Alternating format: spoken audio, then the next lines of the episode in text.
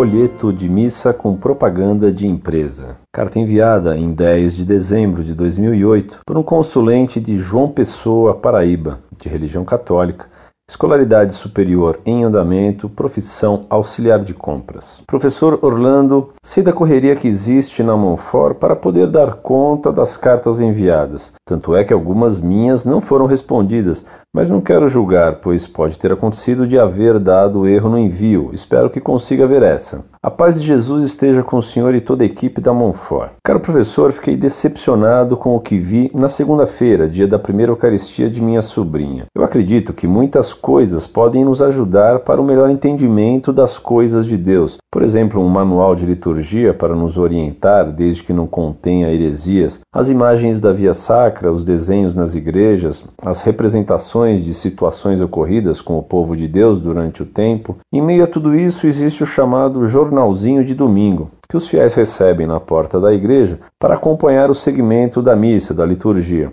Até aí, eu acredito que vai tudo bem, mas o que me deixou totalmente decepcionado foi que no jornalzinho, na última página, tem uma orientação de cuidados com as tomadas de energia, uma propaganda de uma empresa de energia aqui da região. Professor, não sei se é para rir ou para chorar. Se a Santa Missa em tudo significa em plenitude a renovação do sacrifício de Jesus Cristo por nós, eu pergunto: onde é que cabe, mesmo que em um panfleto em que os fiéis acompanham o segmento da missa, uma propaganda da empresa privada de energia responsável pelo abastecimento do estado da Paraíba. Daqui a pouco terá propaganda de disque pizza, venda de carro, etc. Professor, é só um desabafo, me desculpe. Eu acredito que não deveria existir nem panfleto se eu fosse escolher uma alternativa melhor do que a que está. Acho que o fiel na missa deve ficar em seu canto, contrito, vivendo o mistério de Deus pelo ouvido e pela visão que o templo deve proporcionar.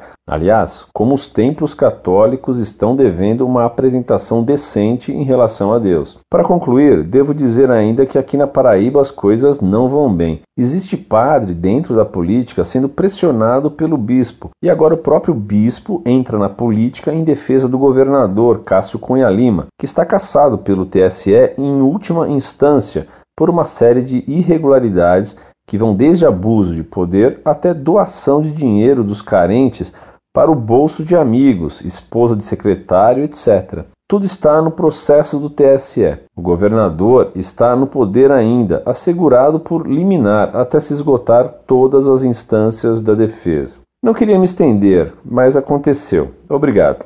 Professor, precisamos de, pelo menos na missa, nos lembrar do que Deus fez pelo seu povo e esquecer um pouco a empresa de energia elétrica. Muito prezado, salve Maria. Já Nosso Senhor se indignou com os vendilhões do Templo de Jerusalém, que haviam transformado a casa de Deus de casa de oração em covil de ladrões.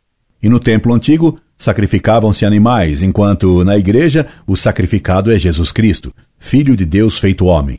Você tem toda a razão em indignar-se com a inclusão de propaganda em folhetos de missa. Mas o que esperar de uma missa que foi inspirada no protestantismo? Deus lhe conceda muitas graças neste Natal. Incorde e sempre, Orlando Fedeli.